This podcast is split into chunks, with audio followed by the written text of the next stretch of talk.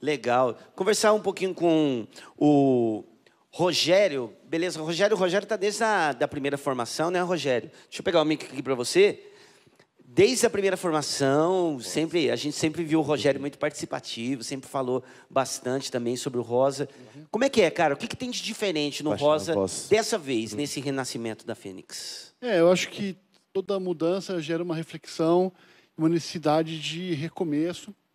É, quando a gente foi afetado com essa notícia de, de saída de vocalista, que o Guilherme saiu, a gente parou para repensar nossa história e quis aproveitar a oportunidade para Deus quebrar o vaso e fazer de novo, né?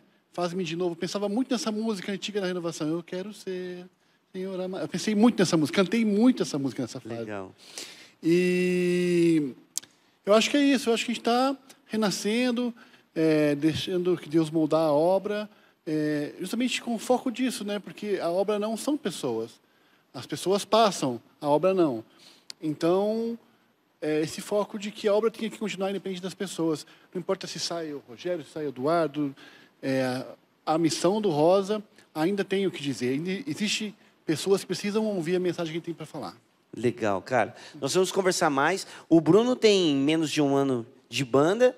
O Rosa de Sarão tem quanto tempo de estrada? 31 anos de 31 anos, cara. É. Que legal. Um salva de palmas essa banda, gente. É legal. É um testemunho para nós, né? Essa continuidade de trabalho. Parabéns, viu? Deixa eu conversar aqui um pouquinho com o Batera, que é o xodó do diácono Nelsinho Correia. Grevão. E aí, cara? Na verdade, eu, eu, ele é um xodó meu. É, né? Tem uma proximidade aí do, do Grevão Demais, com o tá diácono, né? Muito legal. Nossa. E aí, cara, essa nova fase de banda pra você? O que, que você vê de diferente na banda? Cara, é, como o Lennon tá falando, né, do renascimento, eu acho assim, nesses 31 anos de banda, a gente construiu uma história muito sólida, muito real, e que um, e, ao mesmo tempo que construiu essa solidez, essa realidade, também construiu o desgaste, né? É, a mecânica, o ônibus passa em casa, sexta-feira me devolve segunda, isso vai acontecendo, aí acordo sete da manhã no meio da semana, vou na missa no meio da semana, faço um joia pro padre e volto. Então, assim, vai gerando um- um- uma coisa de fato mecânica, né? E você vai se acostumando, achando que isso é o que dá para fazer, é o que tá bom, não, isso funciona, enfim. Então, acho que esse momento de, de troca, de renovação, vem para realmente renovar e mexer no que estava confortável para nós. Legal, cara. Né? Então tá, tá lindão, tá tranquilo, o sofá tá aqui, né? Consigo sentar, né? E tirar o sofá, né? Legal. E aí isso faz você buscar, né? E com o sangue novo do Bruno, ele vem e, e transmite a novidade para nós, né?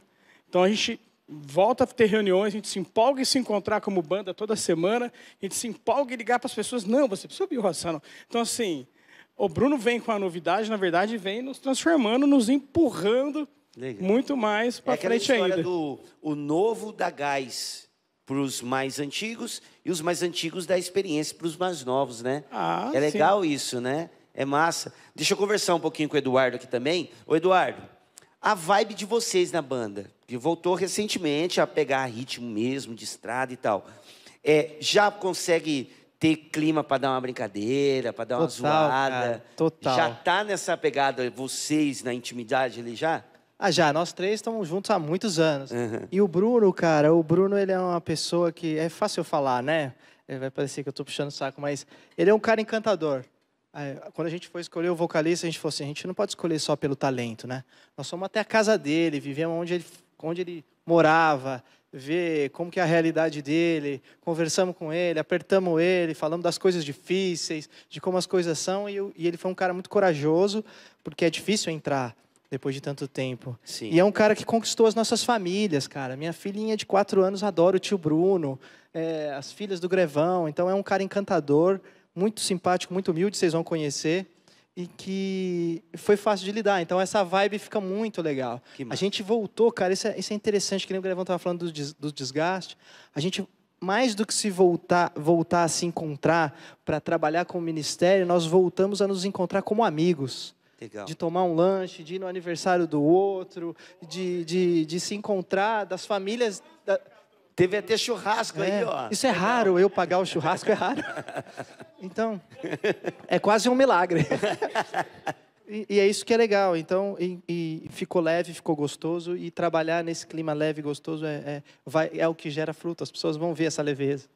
Legal. Que massa, cara. É legal conversar, né, falando sobre essa intimidade da banda, né?